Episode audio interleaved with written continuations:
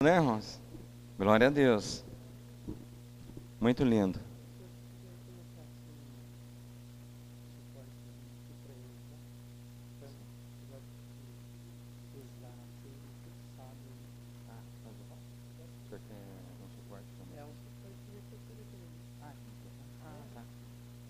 Irmãos, vamos colocar de pé. Vamos estar orando pela vida do pastor Lourenço. Glória a Deus. Estenda suas mãos para cá. Vamos estar abençoando a vida deste homem. Para ficar mais abençoado, né? Soberano e eterno Deus, Pai de nosso Senhor e Salvador Jesus Cristo. Te louvo e te exalto, Senhor, porque mais uma vez o Senhor permitiu que o teu servo estivesse aqui para nos abençoar. Usa a vida dele agora poderosamente, Pai. Joga por terra tudo aquilo que for do homem, Senhor. Pai, e toda a dureza do nosso coração, Senhor, toda a escama dos olhos, Pai, caiam por terra também em nome de Jesus. Usa de maneira sobrenatural a vida dele, Pai. Seja com ele, Pai, a tua mão forte, Pai, para nos abençoar para a glória do teu nome, em nome de Jesus. Amém. Glória a Deus.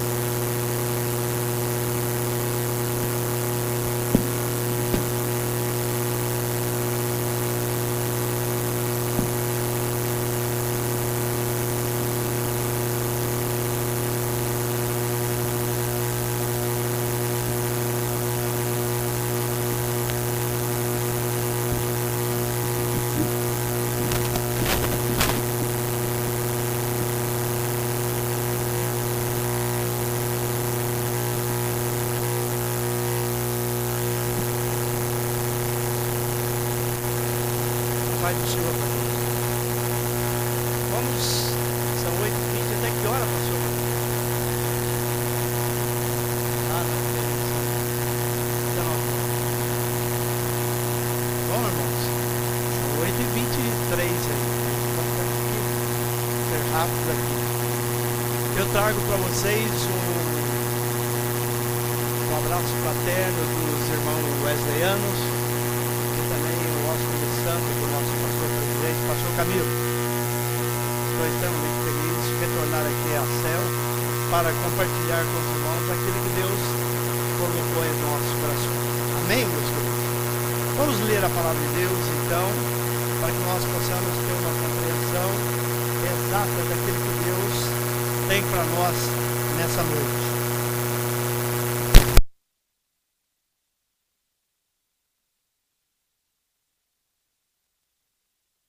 A palavra do Senhor, Mateus capítulo 13.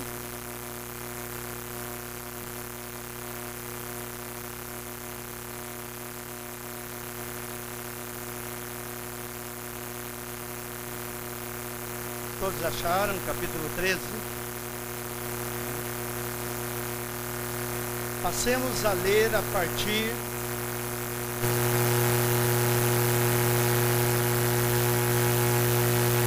do versículo 3. Diz assim: "E De muitas coisas lhe falou por parábolas, e dizia: Eis que o semeador saiu a semear.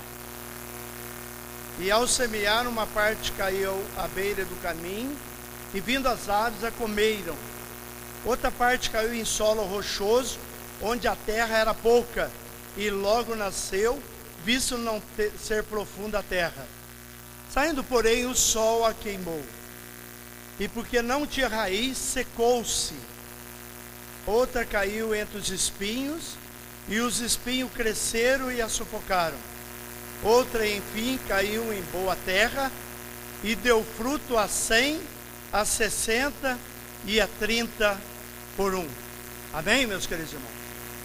Poder sentar.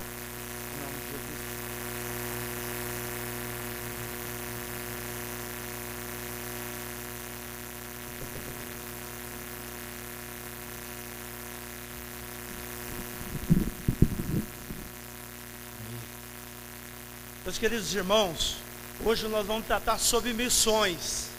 E tem muita coisa, uma variedade aqui de informações, de revelações, confirmações de, de Deus para nossas vidas. Uma coisa é certa, meus queridos irmãos. Paulo ele escreve ele assim que nós precisamos compreender qual é a perfeita, agradável, boa, salutar, benéfica, profícua vontade de Deus para a nossa vida. Nós precisamos compreender qual é a vontade de Deus para a nossa vida. E é somente através da ouvir a palavra de Deus, através da meditação, através do estudo da palavra de Deus, nós podemos alcançar um conhecimento da vontade de Deus para a nossa vida. Deus tem nos abençoado ricamente, porque nós estamos adorando a Deus aqui, nós estávamos louvando a Deus, e veio ao meu coração um momento de extrema gratidão a Deus pela liberdade que temos para adorá-lo em espírito e verdade. A liberdade que você tem para adorar a Deus. Eu acredito que com o passar do tempo e não muito longe, nós não teremos essa liberdade para adorarmos a Deus. Existem vários países que sequer você pode mencionar o nome de Jesus ou de Deus. Mas aqui nessa noite você teve o privilégio para adorar a Deus e eu tenho tido essa experiência e buscado acima de tudo para a minha vida uma compreensão exata de como adorar a Deus e glorificar e exaltar o seu nome. E tenho procurado de todas as maneiras aproveitar as oportunidades para estar em intimidade, comunhão com Deus e desfrutar da sua presença gloriosa. Não sou diferente dos irmãos, porque eu vejo que os irmãos carecem, desejam gozar desse privilégio que somente os cristãos podem ter de sentir a gloriosa presença de Deus em seus corações. E eu tenho aproveitado, meus queridos irmãos, eu tenho buscado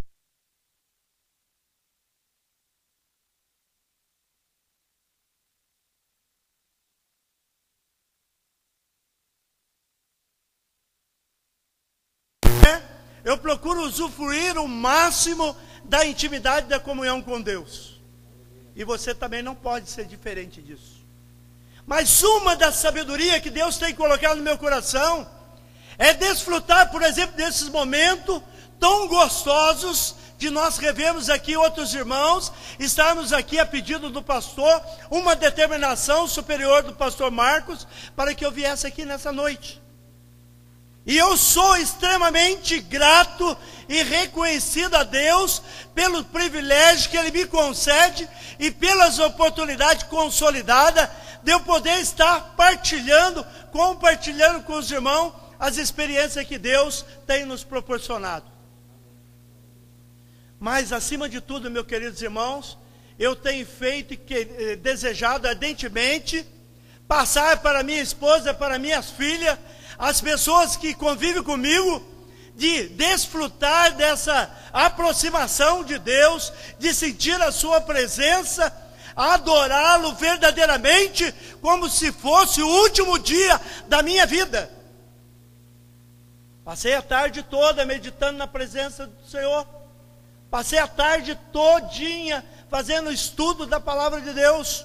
O que nós temos aqui são dezenas e dezenas de versículos que Deus nos revelou, queridos. Temos aqui para vocês.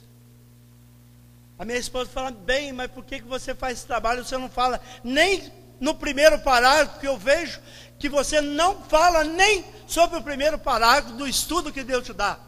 Sabe por quê? São as oportunidades futuras que eu já estou lançando a semente, estando me preparando para estar na presença de Deus e ser usado como instrumento, como um vaso precioso na mão do Senhor, assim como você também é usado para o Senhor, usado para orar, interceder, participar, glorificar, exaltar, ler a sua palavra e praticá-la, e Deus ser glorificado e exaltado.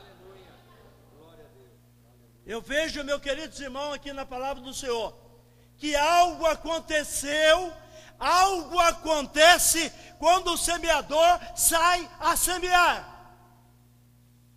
Você vai estudar a palavra do Senhor. No versículo 3 diz assim: E de muitas coisas ele falou por parábola e dizia: Eis que o semeador saiu a semear. Quando o semeador sai a semear, algo acontece, porque quem faz crescer a semente e frutificar é o Deus Espírito Santo. Então nós precisamos é compreender qual é o nosso posicionamento na seara do Senhor, nosso Deus. Nós precisamos compreender. Aqui Jesus disse assim que o semeador saiu a semear.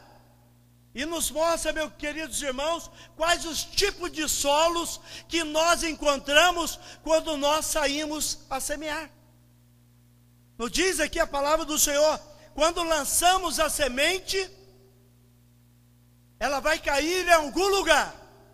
Quando você testemunha de Jesus, quando você fala de Jesus, quando você utiliza a palavra do Senhor, geralmente com alguém, seja em participação, seja em diálogo, qualquer coisa que você faça que haja som ou reciprocidade, algo vai acontecer no mundo espiritual. Sabe por quê? A palavra de Deus que nós emitimos, ela não voltará para o Senhor vazia, mas falar, fará aquilo que ele deseja e vai prosperar, porque é o Senhor mesmo que faz com que a sua palavra prospere quando nós a emitimos. Deus faz com que essa palavra frutifique nos corações dos ouvintes. Veja, meus queridos irmãos, a palavra de Deus diz assim: que uma parte da semente ela foi lançada pelo semeador, ela foi emitida pela sua voz, ela foi testemunhada através de um ato de vida, de um comportamento, de um, de um de, um, de uma conduta, ou através de um gesto, ou de alguma forma que você utiliza para que essa palavra seja evidenciada. Então, quando você faz algo para que a palavra de Deus ela seja proliferada, para que a palavra de Deus seja semeada, difundida, propagada, algo vai acontecer no mundo espiritual, porque o Senhor Deus é que vai afiançar, Ele é verdadeiramente o nosso afiador, fiador espiritual. Veja, quando o semeador saiu a semear, ele lançou a semente, e a semente é a palavra de Deus. Quando você está no, vamos é, utilizar agora vários exemplos para que nós tenhamos uma compreensão exata de semear a palavra do Senhor nosso Deus. Quando você está em contato com alguém, seja no carro, no ônibus, aonde você estiver, seja na escola, no comércio, aonde você passar, você tem que ter a compreensão que Deus pode te usar em qualquer lugar aonde você passar, para que o nome dele seja conhecido, respeitado, exaltado e glorificado. Sabe por quê? Você é a pessoa especial para Deus para difundir a sua palavra. Meus queridos, uma coisa importantíssima nós analisando a palavra de Deus, nós vamos usar muitos versículos da palavra do Senhor. 1 Timóteo capítulo 1, versículo 3, nos diz assim: Isso é bom e aceitável diante de Deus, nosso Salvador, o qual deseja que todos os homens sejam salvos e cheguem ao pleno conhecimento da verdade. Vejamos, uma coisa que é boa uma coisa que é salutar, uma coisa que é benéfica, uma coisa que Deus se agrada, o nosso Salvador é o que? Que Ele, nós venhamos a compreender o que? O seu desejo para a nossa vida. Nós precisamos compreender o desejo principal de Deus para as nossas vidas. E o desejo principal dele para toda a humanidade é essa: que todos sejam salvos e que todos cheguem ao conhecimento da verdade. Está acompanhando, irmão? Está aí? Está acompanhando? Ele não quer que nenhum se perca. Muitas pessoas dizem assim: ah, mas Deus se esqueceu de mim, Deus não me ama. É uma tremenda mentira, um engodo, a pessoa não conhece de Deus, não tem experiência de Deus. Porque aquele que conhece a Deus, glorifica a Deus em qualquer situação. E você tem plena liberdade nessa noite para glorificar e exaltar o nome do Senhor. Então, qual é a vontade principal de Deus? Qual é o desejo de Deus? Que nenhum se perca, todos sejam salvos e que todos cheguem ao conhecimento da igreja, da ver, da ver, porque nós vamos falar de engodo, mentira, e você tem que saber o que é a verdade, e você tem que estar fundamentado, alicerçado na igreja, na, na verdade. Sabe por quê, meus queridos irmãos? Jesus deixou bem claro. Ele diz assim aos judeus que haviam crido nele. Abram comigo em João, capítulo 6.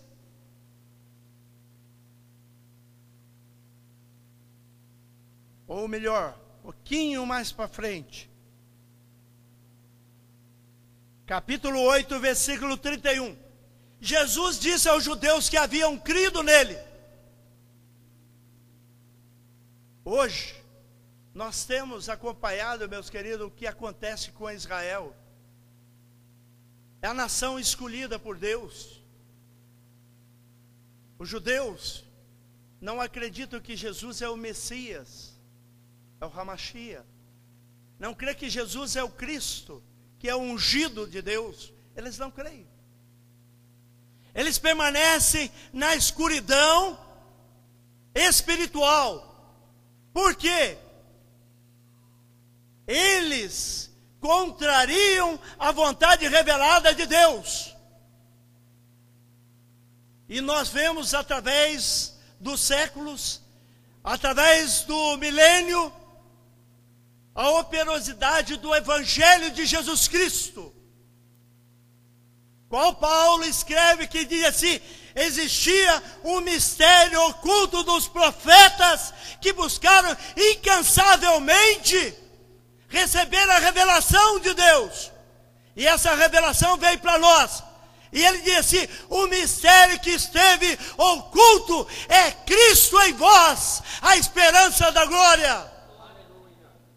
E nós nos apropriamos desse mistério, que é Cristo em nossa vida. Eu vi a irmã louvando, você adorando, exaltando o Senhor, porque Jesus está na vossa vida e o Espírito Santo tem liberdade para conduzi-lo à adoração e glorificação ao nome de Yeshua, que é Jesus Cristo, o Senhor da glória.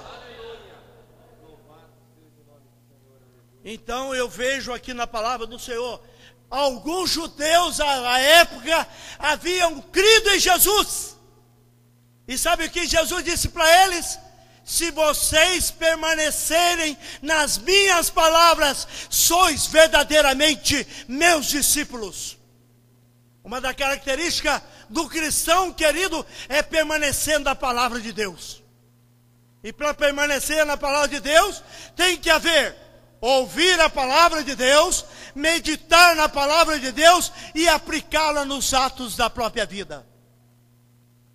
Então, se você abrir comigo aqui Apocalipse, vamos andar um pouquinho pela palavra do Senhor, Apocalipse, capítulo 1, versículo Apocalipse 1, versículo 3 que, que diz a palavra do Senhor, meus queridos irmãos? Bem-aventurado são quem? Bem-aventurado aqueles que? Aí aqueles que? E aqueles que? As palavras nelas escritas, pois o tempo está Então, vejam bem, a palavra de Deus é bem clara. O que nós precisamos, querido, é meditar na palavra de Deus, ler a palavra de Deus com seriedade, buscando fazer com que essa palavra me leve a ter uma vida de coerência com aquilo que eu creio. Esses dias eu ouvi um pastor falando uma coisa que eu guardei no meu coração. A palavra de Deus, Jesus disse assim: todas as coisas são possíveis aos que. Vamos lá, igreja. Todas as coisas são possíveis aos que. Não está escrito que é possível aos que veem. Muitos querem ver milagres para aceitar Jesus. Não, mas tem que crer na palavra. O que traz fé ao coração é ouvir a palavra de Deus. Por isso que a palavra de Deus, salmista, no Salmo 1, 1, ele diz assim: bem-aventurado é aquele que faz o que? Medita, igreja, medita na palavra de Deus. Vamos lá, igreja, medita na palavra de Deus de dia e de noite. Feliz é aquele que medita na palavra do Senhor. Sabe por quê, meus queridos irmãos? As coisas que nós apropriamos momentaneamente nesse, nessa vida e que às vezes enganosamente achamos que vai durar por muito tempo, elas são passageiras eficazes, ineficazes. É como disse Salomão: tudo vaidade, passa rapidamente. Mas a única coisa sólida, perene, eterna é a palavra de Deus, porque Jesus disse assim: passarão os céus e a terra, igreja, mas as minhas não. O sábio é aquele que se apropria de coisas seguras e eternas. Então, Jesus disse assim: ó, passarão os céus e a terra, mas as minhas palavras não então eu tenho que me apropriar de coisa o quê? Sólida, eterna. É a palavra de Deus. Então o salmista diz lá no Salmo 1: Bem-aventurado, feliz, extremamente alegre, aquele que medita na lei do Senhor de dia e. Mas continua lendo o versículo lá, meus queridos irmãos. Nos diz assim a palavra do Senhor: tudo que ele fizer, ele será bem sucedido. Quem quer ter sucesso na vida aqui? É só meditar na palavra de Deus, meu querido irmão. Só meditar na palavra do Senhor. Por isso que nos diz aqui a palavra do Senhor nosso Deus. Bem-aventurado aqueles, igreja, vamos aprender. Olha, aqui tem professor, professora. Tem aqui? Não tem? Uma das formas de aprendizagem, querido, é o ato de repetição é o ato de repetição. A professora diz assim para o aluno: quanto que é um mais um? Diga, igreja. Um mais um. Um mais um. É assim que aprende. Nós aprendemos no ato de repetição. Se você vai aprender qualquer idioma, é repetição. Por que, que o papai e a mamãe falam filhinha assim? A mamãe pega o nenenzinho e fala, mamãe, fala, mamãe, ma, ma, mamãe mamãe, e fica no ouvido da criança, até a criança falar, mamãe. Assim também é o ato da meditação na palavra do Senhor. É ler o versículo, é ler o versículo, é ler o versículo, que logo vem a revelação para a tua vida. Por isso que a palavra de Deus diz assim: três bem-aventuranças, querido. Bem-aventurado aquele que. Vamos lá. Bem-aventurado aqui que diz aqui Apocalipse 1, 3. Bem-aventurado aquele que Bem-aventurado aquele que. E bem-aventurado aquele que. Guarda no seu coração. Pratica. Quando nós passamos a ler a palavra de Deus, quando nós passamos a meditar na palavra de Deus, e quando nós começamos a praticar a palavra de Deus, algo acontece no mundo espiritual. Vejam bem isso. Queridos, eu vejo aqui na palavra do Senhor que nós começamos a meditar. A palavra de Deus nos diz que ao semear a palavra, uma caiu em que lugar, meus queridos irmãos? O que, que diz aqui? Uma caiu, a primeira. A primeira caiu, versículo 4. Caiu à beira do caminho. A segunda caiu entre os espinhos, versículo não, versículo 5. Caiu em solo rochoso. A primeira semente caiu aonde, igreja? Na beira do Vamos lá, igreja. A primeira caiu aonde? Para você aprender, porque depois eu vou fazer pergunta se você aprendeu a palavra de Deus, ou eu vim aqui, falei, falei, e você não aprendeu nada. Amém? A primeira semente caiu aonde, igreja? À beira do. A segunda, no versículo 5, ela caiu em solo. A terceira, ela caiu no versículo 7 aí ela caiu entre os. Então a primeira caiu à beira do. A segunda caiu no lugar. A terceira caiu no meio de. E a outra caiu aonde? Terra é no seu coração. Você está aqui, é porque a semente foi semeada e ela está germinando.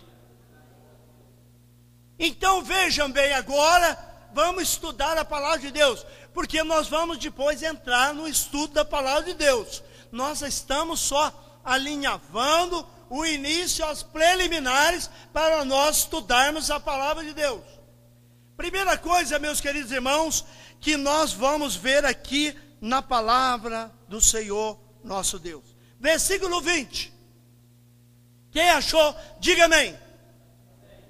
Achou, graças a Deus, querido. Você sabe aonde está o livro de Mateus, o capítulo 13 e o versículo 20. Muito bem, está escrito que Jesus está agora dando uma aula para os discípulos. Se Jesus estivesse aqui pessoalmente, ele estaria dando aula aqui sobre esse texto. E nós vamos aprender. Vejam bem, versículo 20. O que foi semeado não é aqui, mas no versículo 19 Veja bem. A todos os que ouvem o que, queridos? E não há. Vem o maligno e arrebata o que lhe foi semeado aonde? Querido, veja bem. Caiu à beira do caminho. Mas acontece o seguinte: o lugar verdadeiramente aonde que a palavra cai quando a pessoa ouve, aonde, querido? No coração. É no coração. Ou ela permanece no coração, ou o inimigo vem e arrebata. Veja bem, o primeiro, notem bem, queridos, aqui, a semente foi lançada, que é a palavra de Deus. Ela pode cair em quatro tipos de coração. Primeiro, ela vai cair num coração que a palavra de Deus nos mostra que foi semeada à beira do caminho. O que que acontece? Ele ouve a palavra de Deus. Vocês vão notar, as pessoas tem quatro tipos de pessoa que ouve a palavra de Deus. Quatro tipos de pessoas. E a pessoa que ouve a palavra de Deus, vai acontecer algo na vida dela. Ou essa palavra vai ser retirada de várias maneiras, ou essa palavra vai ficar no seu coração e produzir. Amém? As quatro pessoas vão ouvir a palavra. Vejam bem, versículo 19. A todos que ouvem a palavra do e não há Está vendo, meus queridos irmãos? Nós precisamos, eu não disse aqui, procurar e compreender qual é a perfeita, agradável vontade de Deus. Qual é a vontade de Deus? Se nós formos lá no livro do apóstolo Paulo, nós vamos verificar que ele vai dizer assim: a vontade de Deus é a vossa santificação. Uma da vontade de Deus é a santificação, separação para servir a Deus. É isso que é santificação. É você se separar para servir a Deus, como instrumento, como um vaso precioso na mão do Senhor. Então veja, esse um também ele ouve a palavra do reino. Ele ouve. Mas diz a palavra, e ele não compreende. Sai da igreja, você entendeu? Não entendi nada. Então nós precisamos fazer o quê? Recapitular a palavra de Deus. Nós precisamos repetir a palavra de Deus para que tenha uma compreensão exata da vontade de Deus. Diz assim: Vem quem e arrebata essa semente do seu coração. Quem que arrebata, querido? O maligno. Por isso que nós temos aqui no nosso texto o que? O estudo verdadeiramente é que eu projetei aqui, que Deus me colocou ao coração. Você sabe que está aqui é, é, missões. Tem aqui Atos capítulo 13, tem João, tem centenas aqui de versículos. Mas o que? O texto mesmo aqui significa engano vezes verdade. Em que situação nós nos encontramos? Em qual tipo de solo eu estou pisando? Em terreno sólido ou num terreno não sólido? Como tem sido a minha vida espiritual? Ela é firme ou ela é flexível? A minha vida, postura espiritual, ela é inabalável ou ela se declina a qualquer vento. Eu estou calcado e fundamentado na palavra de Deus, ou aceito qualquer tipo de filosofia e vento de doutrina. O que tem ocupado espaço dentro do meu coração. Então vejamos, querido. Versículo 20. O que foi semeado em solo rochoso é o que ouve a. Está vendo? ele ouve a palavra, ele ouve. Todos os quatro tipos de coração ouve a palavra de Deus.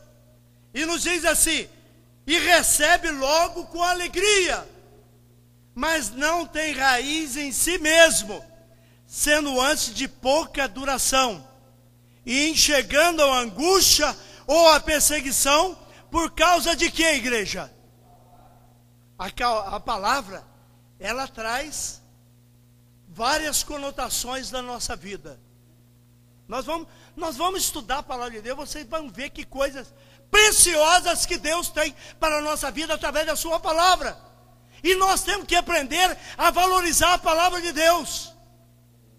Nós temos que aprender a ler a palavra de Deus, estar presente aonde a palavra de Deus é falada, porque nesse momento Deus pode estar mudando totalmente a direção da nossa vida, através da Sua palavra. Veja, por causa da angústia, por causa da perseguição, por causa da palavra. Aí o que, que acontece? A pessoa se escandaliza, ela não tem raiz ela não tem conhecimento da palavra, ela não tem entendimento da palavra, ela não tem vida na palavra, ela não tem experiência com Cristo, ela não se deixa levar e conduzir pelo Espírito Santo. Paulo escreve aos Romanos e diz assim: todos que são guiados pelo Espírito Santo são filhos de Deus. Quero saber aqui quem é guiado pelo Espírito Santo. Amém? Graças a Deus. O Espírito Santo te leva a obedecer à palavra, porque nós somos conduzidos pelo Espírito Santo. E o Espírito Santo, a incumbência dele é o que?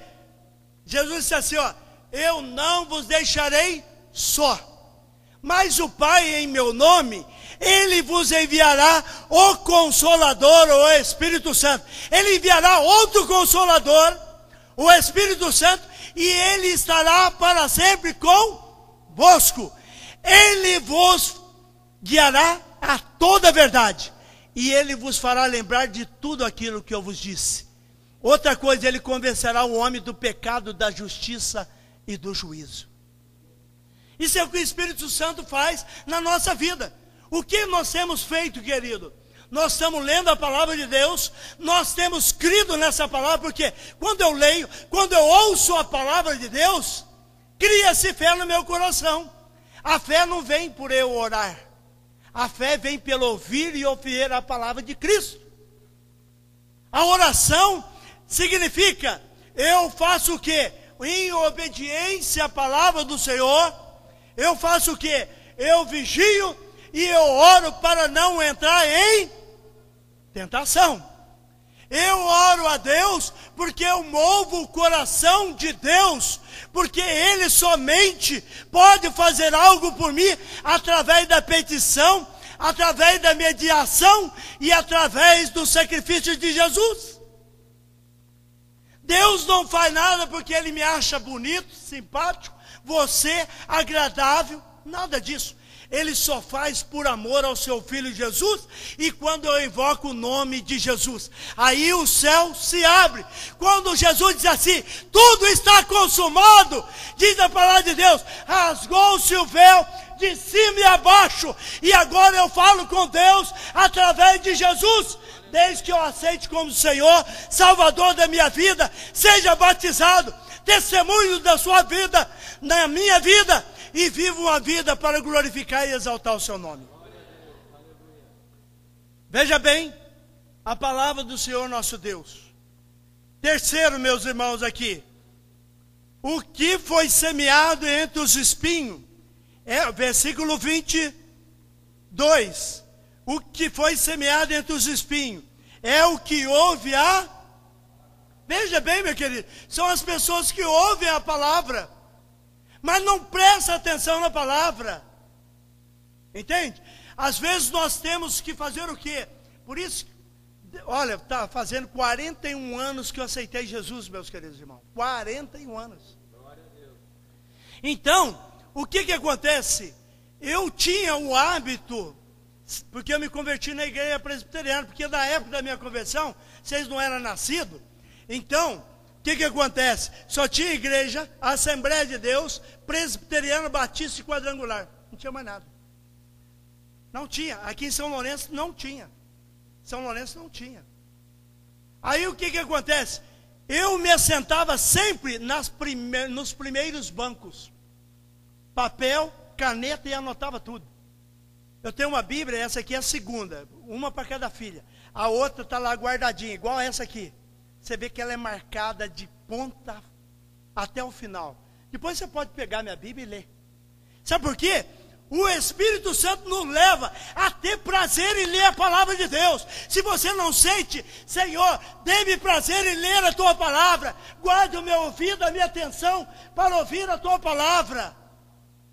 Nós temos que prestar atenção. Nós temos que estar aqui na igreja, querido, sentar na frente. Sabe por quê? Uma coisa que eu percebi nesses 40 anos, 41 anos de vida cristã. Sabe o que?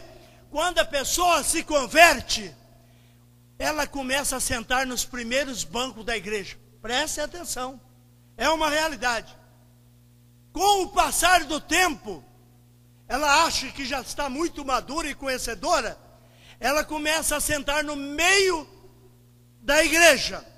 Aí ela vai passando o tempo, ela fica meio descuidada com a palavra, gosta de sentar mais atrás, fica mais fácil para beber água, fica mais fácil para comentar alguma coisa, não quer mais prestar atenção, já conhece toda a palavra de Deus.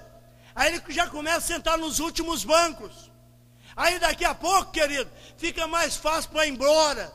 Ele já não começa a vir no culto. Quando ele quer ir embora mais cedo, ele senta nas últimas cadeiras. Porque quando o pastor diga assim, vamos orar agora, igreja. Quando o pastor abre o olho, já não tem mais ninguém na igreja. E eu vejo nessa caminhada da fé na igreja metodista, irmãos, começa a se consagrar, sentar-se na primeira cadeira. Não estou criticando ninguém. Tem gente que gosta de sentar atrás porque o pastor grita muito. Fica lá atrás mesmo, é bem aventurado. Mas uma das propensões é essa daí. Vamos sentar bem atrás, porque qualquer coisa nós rachamos fora. Olha, nós temos aquele compromisso, ó. A hora que der, nossa, aí pastor, vocês sabem quantas horas são, igreja? Hein? Não pode olhar para o relógio. Quantas horas? Hein? Ninguém trouxe relógio? Nove horas. Nós começamos a pregar 8 e 20. Sabe quantos minutos nós pregamos, igreja? Hein? Quantos minutos? Né? Nós pregamos 42 minutos, já vamos encerrar, vamos orar, não fizemos nada. Não saí nem do primeiro versículo aqui, ó. Nós estávamos para pregar. Está vendo? Então, eu vejo quando a pessoa está ansiosa, desejosa, não é? sequiosa em conhecer a palavra, aprender a palavra, passar a palavra para o outro, conversar sobre a palavra. Pastor Marco, eu não estou vendo aqui o garoto aqui. Não sei, não estou vendo aqui ele aqui. Alguém lembra de mim na padaria? Não. Aqui não. Ah lá, ele está lá, ah lá, escondido lá. Esse irmão me chega na padaria num domingo à noite. Eu precisava falar isso com o pastor e para a igreja, ficar sabendo lá. Aquele irmão lá. Ó. O que ele fez não é brincadeira. Eu estava de terno, porque era dia de Santa Ceia, e eu sou muito encalorado. Eu estava com terno preto, bem alinhavado mesmo, tinha terminado o curso. Falei, vou comprar algum salgadinho ali na padaria São Lourenço, para depois comer e a gente vai embora. Ou se não, pegar e levar para casa. Aí cheguei. Aí, notei que tinha um garoto à minha frente. Meio com capacete, não é isso, irmão? Capacete, assim, ó, metade, pedindo as coisas. Eu fiquei atrás dele. Aí eu olhei do lado, tinha uma Bíblia. Grande. Maior do que essa aqui. Não, não é, irmão? Estou mentindo ou está de óculos muito grau, muito grau? Ah, é isso mesmo. Aí eu vi a Bíblia do lado. Aí estava do lado dele, ele assim fazendo compra ali, eu ali, eu vi a Bíblia preta. Aí, quando ele deu uma viradinha para mim, eu falei assim: esqueceram aqui um livro preto. Não, essa aqui é minha Bíblia. Bíblia? É, essa aqui é minha Bíblia. Aí eu fingi que eu não conhecia Jesus nem nada. E começamos num diálogo, querido. Falei, vou testar a fé desse crente aí, não sei de onde que é, nem nada não. E comecei a fazer várias perguntas para ele. Mas o que, que significa esse livro? Isso aí é a palavra de Deus. Mas como assim? Me explica. E tem um no Antigo Testamento e um Novo Testamento. Mas, e o que, que acontece? Não, o senhor lendo isso aqui, aprendendo, Deus muda a vida do senhor. Mas muda que jeito? E eu fui fazendo pergunta, e pergunta para ele, enquanto estava saindo lá, ele ficou, e ele já queria já abrir a Bíblia e pregar ali mesmo. Eu falei, e ele falando, não, mas precisa ler a palavra, aprender a palavra, orar, o senhor precisa orar. Mas orar como? O senhor tem que falar com Deus. Mas como assim? Em nome de Jesus. Mas como que eu faço? Eu vi que ele já ia orar ali mesmo, dentro da padaria, cheio de gente. Aí no final eu me identifiquei para ele. Eu falei assim: Eu sou o pastor da igreja metodista wesleyana. Ah, pastor. Ele pensou, né? Vou ganhar uma alma para Jesus. Então não enfraqueceu na fé, querido. Ele não se envergonha do Evangelho. Jesus é glorificado na vida dele. Talvez ele me olhou ali e disse: tem um juiz, um promotor, um delegado de polícia que precisa de aceitar a Jesus. Então, eu quero glorificar a Deus pela vida desse irmão. Eu falei para ele, eu já preguei lá na igreja. E o dia que eu for pregar, vai ser como Maria também, aquela que ela regou os pés de Jesus com lágrima, enxugou com o cabelo e lá vai o que? Bálsamo, perfume sobre Jesus. Aí o que que Judas falou? Ah, devia de vender esse perfume, pegar o dinheiro e distribuir aos pobres. Jesus disse assim: esse gesto da mulher aonde for pregado esse evangelho, será relembrado. E aonde eu pregar a palavra de Deus, que tiver aqui garoto, eu vou falar disso aí. Não por causa dele, mas é pelo Espírito que atua na vida dele. Ele não se acovardou, ele não se retraiu, ele me enfrentou e eu fazia perguntas rapidamente daqui e dali. Eu falei, agora já vou entrar na área de espiritismo, para ver quanto. Mas aí ele já estava na hora e o rapaz me entregou. Aí que eu falei para ele que eu era um pastor. Mas ele não ficou com medo, não, querido. Ele só levantou mais o capacete e falou: é agora mesmo. A espada do Espírito agora vai passar, porque o Senhor Deus é comigo. Não se arrefeceu. E aquilo para mim, querido, foi um contentamento. Eu diria algum até como algum personagem da televisão queria tanto ter um filho assim, né? Corajoso. Então, é gostoso isso quando nós vemos a igreja de Deus assim compenetrada, prestando atenção na palavra de Deus para aprender. Então, nós vemos aqui, meus queridos irmãos, o que foi semeado entre os espinhos é o que ouve a palavra, porém o cuidado do mundo. Ah, mas eu não posso largar daquela namorada. Ah, aquela cervejinha, aquele futebol, aquele, ah, eu não posso abandonar. Essa vida minha eu não, eu não posso abandonar. Esse aí, ele ouviu a palavra, mas os cuidados dessa vida, não é? Ele começa a relembrar o passado dele, as fascinações da riqueza. Aí ele começa a querer arrefecer-se na fé, afastar-se do evangelho. E não pode acontecer isso. Mas nos diz a palavra de Deus, e sufoca a palavra e ela fica infrutífera. O que, que eu quero dizer com isso, queridos? Você tem ouvido a palavra de Deus. E como tem sido a palavra de Deus no teu coração? O inimigo tem roubado aqui que você tem aprendido. Vem angústia, adversidade, você esquece de Cristo. O que, que tem acontecido com a sua vida? Ou ela caiu no teu coração, e você, como eu estive conversando com o irmão Elim, ó, no tempo de chuva, pastor Lourenço, eu tomava toda, virava a noite, fazia tudo. E agora com chuva, eu venho à casa do Senhor, participo das coisas do Senhor, estou na casa do Senhor, ninguém pode impedir, querido. Ah, pastor, eu não vi porque estava chovendo. Eu não vi porque deu um espirro lá em casa. Achei que ia ficar resfriado. Eu não. Compromisso com Deus é compromisso com Deus, querido. Estava caindo a maior tempestade, parecia que ia acabar o mundo, lá no Senhor que eu moro. Só falei para a esposa: abra a garagem que eu tenho um compromisso, eu vou sair em nome de Jesus. E vim para cá, chuva está batendo, tudo, mas eu vim glorificando e exaltando a Deus, para adorar a Deus, aqui juntamente com esse corpo de Cristo maravilhoso. Então eu digo para você: a outra semente, veja aqui 23, mas o que foi semeado em boa terra é o que ouve a palavra e a cumpre. Só vai produzir fruto no coração, meu querido, quando nós temos uma compreensão da palavra do Senhor nosso Deus. Aqui diz: quando ele ouve a palavra e compreende a palavra, esse um frutifica e produz a 100, a 60 e a 30 por um.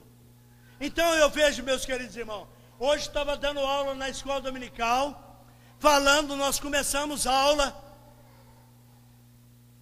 essa semana, hoje lá nós começamos aula sobre batalha espiritual, luta, embate, confronto com o inimigo. Quem é o inimigo? Em que você está lutando? E nós temos que conhecer a palavra de Deus. Tudo na batalha espiritual no desenvolvimento da comunhão com Deus. Tristeza no conhecimento e no desenvolvimento da minha comunhão com Deus. Alegria no conhecimento e no desenvolvimento da minha comunhão com Deus. Cada palavra de Deus, nós temos que compreender a aplicação dela nos momentos da vida. Irmãos, nós estamos estudando a palavra de Deus, nos debruçando, orando, lendo. Eu criei o hábito de ler a palavra de Deus, porque eu estou aposentado, graças a Deus, lá no Senhor, no mínimo duas horas e meia, três horas por dia, querido. Fora os momentos de oração consagração. Porque eu tenho essa oportunidade, e a palavra de Deus me diz, lá em Atos, o quê? Ele diz assim: vamos preparar o diácono, eles estejam atendendo daqui a ali, os louvoristas e tudo mais, mas a mim eu me consagrarei à oração e à palavra de Deus. E você tem que se consagrado a quê na palavra do Senhor? Está ouvindo a palavra de Deus? Você está crescendo espiritualmente. Você está lendo a palavra de Deus? Você está crescendo espiritualmente. Por isso que eu estava mostrando, querido, na fase da vida, na nossa vida. Abra aqui para vocês verem um versículo aqui, Eclesiastes, bem rapidamente, para mostrar para vocês uma coisa. Porque nós achamos o seguinte: a vida tá boa, sabe, pastor, mas tá uma bênção e eu não tenho mais preocupação com nada, não. Querido, tome cuidado, sabe por quê? Se a vida é muito longa sobre a terra, veja o que Salomão diz. Ele diz o quê? Que nessa vida há tempo para plantar e colher. Há tempo para chorar e para. Há tempo de pular de alegria. Há tempo de nascer e há tempo de. Existe tempo para tudo. Veja aqui capítulo 11, versículo 8. Quem achou? Diga amém. Diz assim: ainda que o homem viva muitos anos, regozije-se em todos eles. Contudo, deve lembrar-se de que há dias de trevas, querido. Vem dias maus na vida, vem dias difíceis na vida, e nós precisamos desfrutar o máximo dessa alegria, desse gozo, dessa intimidade, dessa comunhão com Deus. Por isso que nós precisamos valorizar a cada etapa da nossa vida. Então o que, que você está aprendendo? Você está ouvindo a palavra de Deus, você precisa chegar no pastor depois. Pastor, eu não compreendi aquela passagem. Me ensina aquela passagem. Sabe por quê? Eu preciso compreender a palavra de Deus para que ela fique armazenada no meu coração. Porque uma das coisas, do segredo da vida, para eu não pecar contra o Senhor, sabe qual é a igreja? É eu guardar a palavra de Deus no meu coração. O salmista lá no Salmo 119, ele diz assim: Eu guardo no meu coração as tuas palavras para não pecar contra. Ah, pastor, você é tão fraco. Ai, eu não sei o que está acontecendo comigo. Você está lendo a palavra de Deus, irmã? eu não tenho notado a sua presença no culto, você não ouve a palavra de Deus, você não está lendo a palavra de Deus na sua casa, você está orando, está consagrando. Veja bem, querido, está aqui, ó, vocês podem ver se eu falei alguma coisa aqui hoje. Não falei nada do que está escrito, está aqui, ó. Falei nada que está aqui. Estou falando que Deus me mostrou quando chegou aqui. Então por quê? Veja bem, vem dias maus e eu preciso me conscientizar disso. E como que estará a minha vida espiritual no dia da adversidade, no dia da provação, no dia dos estreitos? Como que estará a nossa vida? Veja, olha o que diz Paulo aos Efésios, capítulo 6. Pastor, já 9 e 12, nós já vamos terminar. Efésios capítulo 6, bem rapidamente.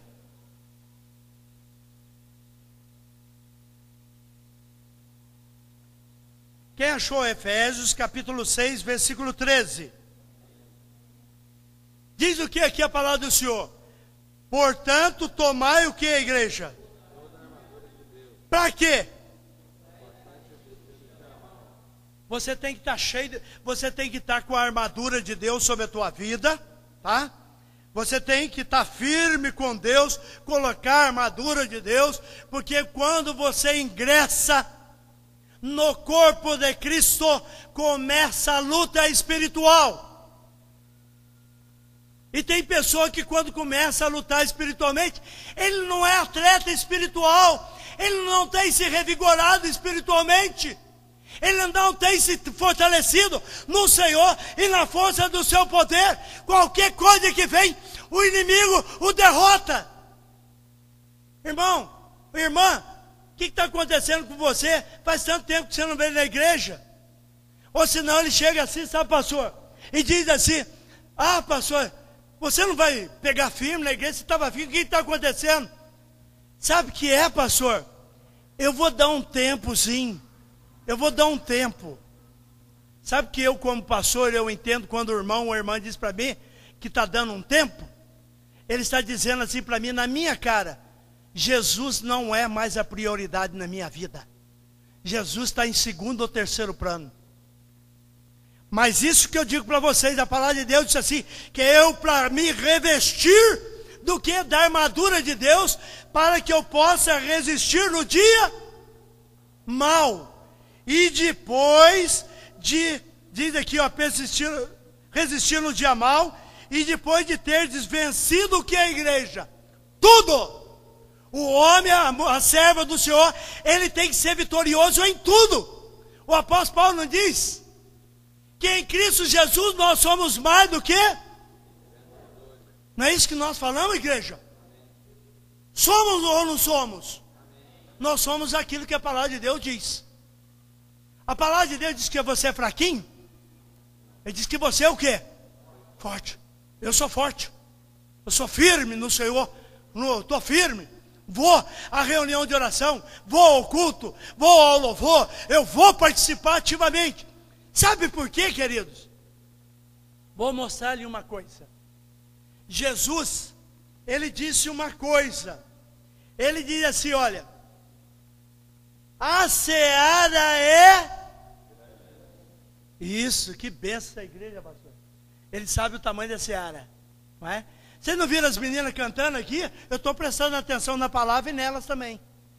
Ela está falando tudo quanto é nome de país, tá ou não tá? E a hora que falou o nome do Brasil, como é que foi? Hein?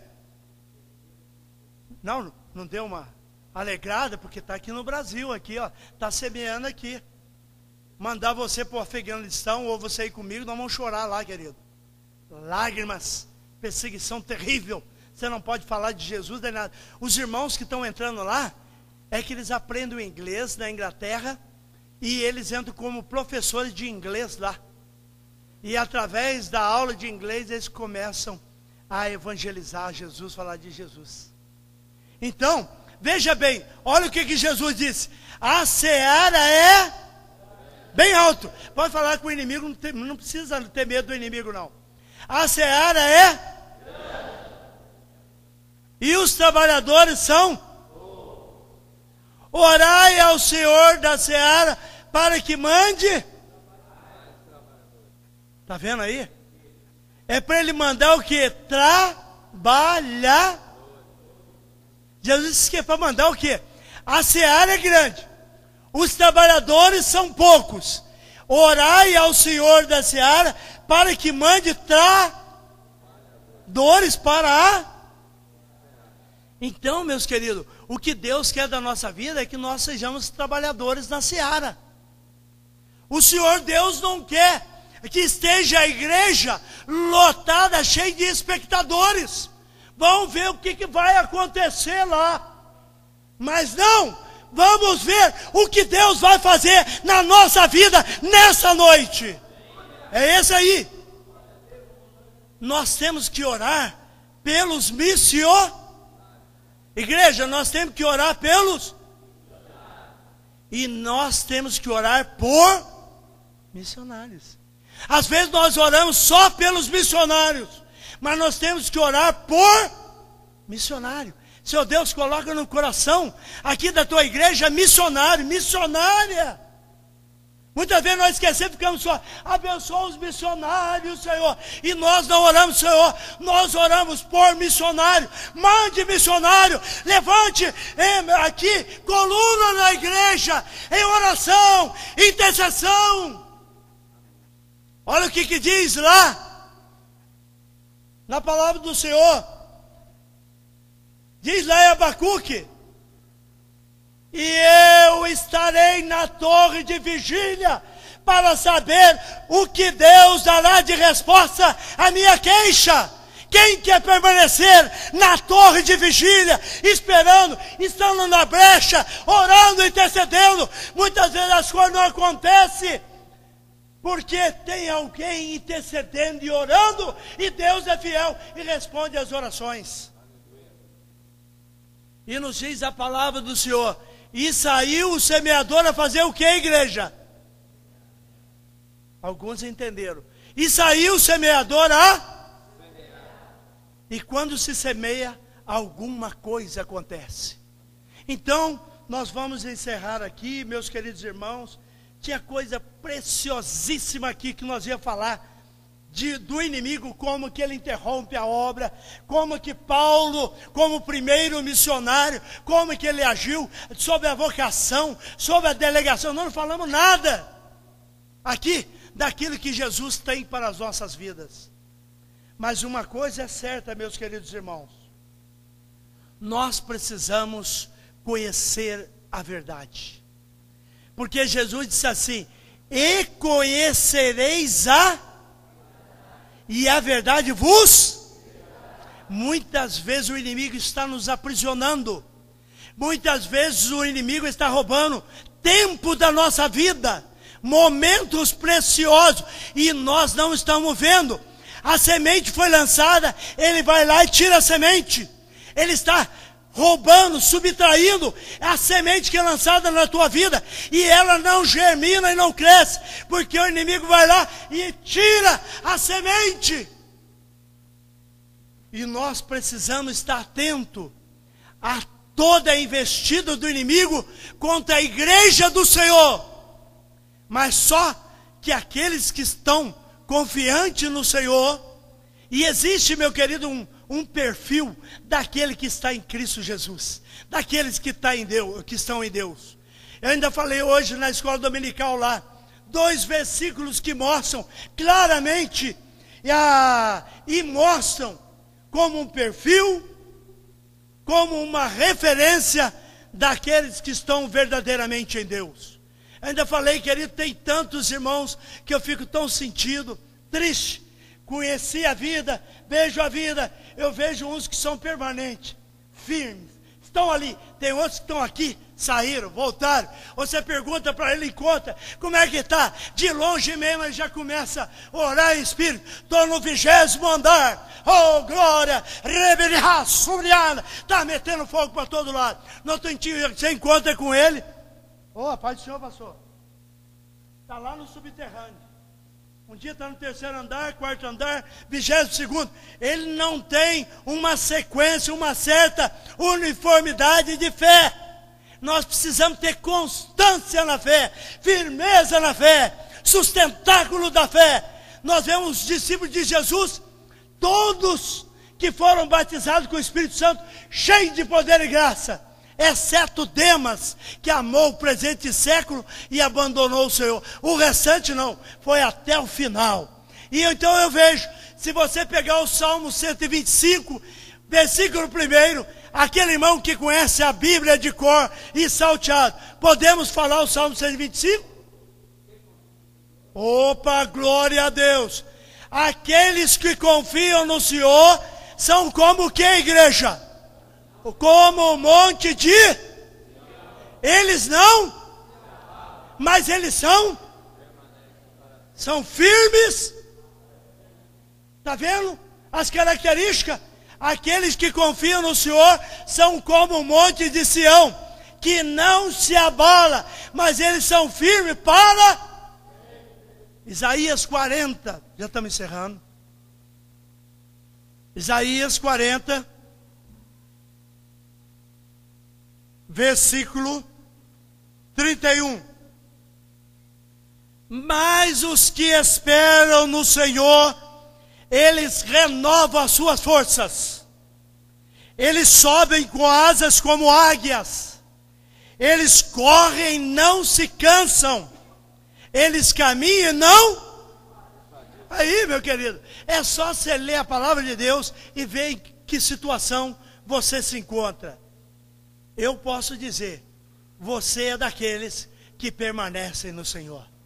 Porque vir a casa do Senhor, debaixo de um temporal desse, é só para aqueles que têm o Espírito Santo na alma. Amém, querido? Vou orar com você. Põe a mão no teu coração em nome de Jesus. Pai de amor, o tempo passa, urge. Senhor, nós gostaríamos de falar tanto da tua palavra. Pai, nós gostaríamos de ter tempo para estar aqui, ó Deus, compartilhando com a tua igreja maravilhosa. Essa, Senhor, que é a igreja que caminha sobre a terra, Senhor Deus, vitoriosa e triunfalmente. É a tua igreja que é chamada, que ela, Senhor Deus, está na tua casa.